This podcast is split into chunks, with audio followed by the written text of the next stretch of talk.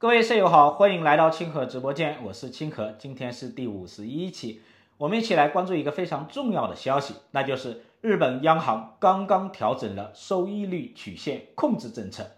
日本央行这个改变呢、其实有一点突然，可以说是突袭了金融市场。今年呢，日本的股票大幅度的上涨，掀起了一波令中国投资者非常羡慕和嫉妒的大牛市。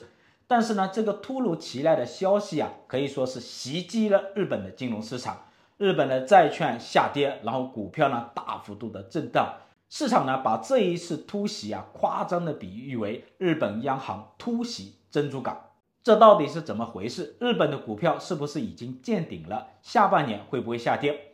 我们先来看啊，这一次日本央行的货币决议，日本央行呢宣布对收益率曲线控制政策进行调整。将灵活控制十年期的日债收益率，计划未来以百分之一的固定利率进行购债，这是什么意思呢？什么是收益率曲线控制政策？所谓收益率曲线控制政策啊，就是日本央行啊在二零一六年实施的一种超级量化宽松政策。具体来说，就是日本央行呢，它无限量的购买日本十年期国债。然后将收益率控制在非常低的水平，接近零这样的一个水平，这样呢，它就可以持续的给日本政府提供大规模的一个债券融资。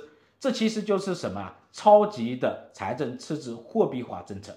去年的十二月份呢，日本央行呢开始做出了调整，将收益率目标区间上限从百分之零点二五上调到百分之零点五。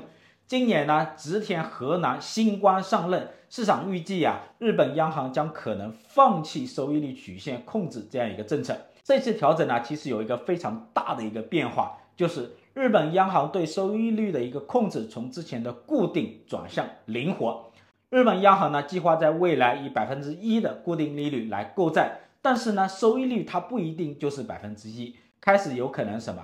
开始更大范围的一个波动，那日本央行的政策呢也会更加的一个灵活。那为什么日本央行要调整收益率曲线控制政策呢？主要啊可能有两个原因。第一个就是日本的一个通胀率的一个上升，长期实施收益率曲线控制政策，日本央行向市场注入了大量的一个货币。那今年呢，它的通胀率就开始上升，到七月份呢，东京 CPI 已经涨到了百分之四。高于市场的预期，也远远高于日本央行百分之二的目标。第二个原因就是日元持续的下跌，收益率曲线控制政策把债券的价格控制住了，但是呢，压力全部都给了日元外汇。那去年呢，美联储激进的加息，日元大幅度的下跌。今年呢，日元也是下跌的。考虑到通胀上升、日元下跌的因素啊，尤其是通胀上升这个重要的因素，日本央行呢，它就调整了收益率曲线的控制政策。那这个调整对金融市场它有什么影响呢？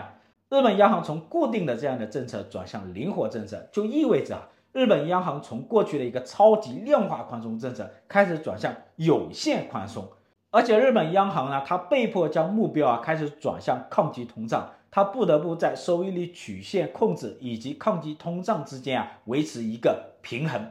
那这样呢，它会降低市场的一个流动性，也会改变市场的预期。然后呢，影响金融市场的一个价格。预计下半年在美联储降息之前，日债呢将下跌，债券价格将逐步恢复弹性，然后呢，价格会进一步下跌。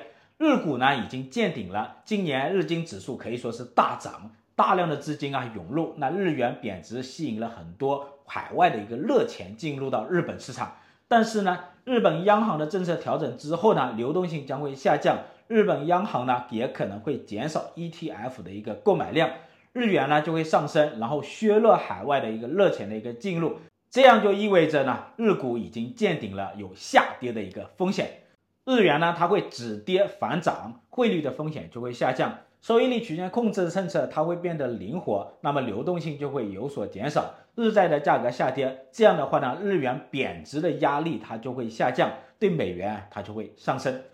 所以下半年在美联储降息之前，全球的金融市场都会变得紧张起来。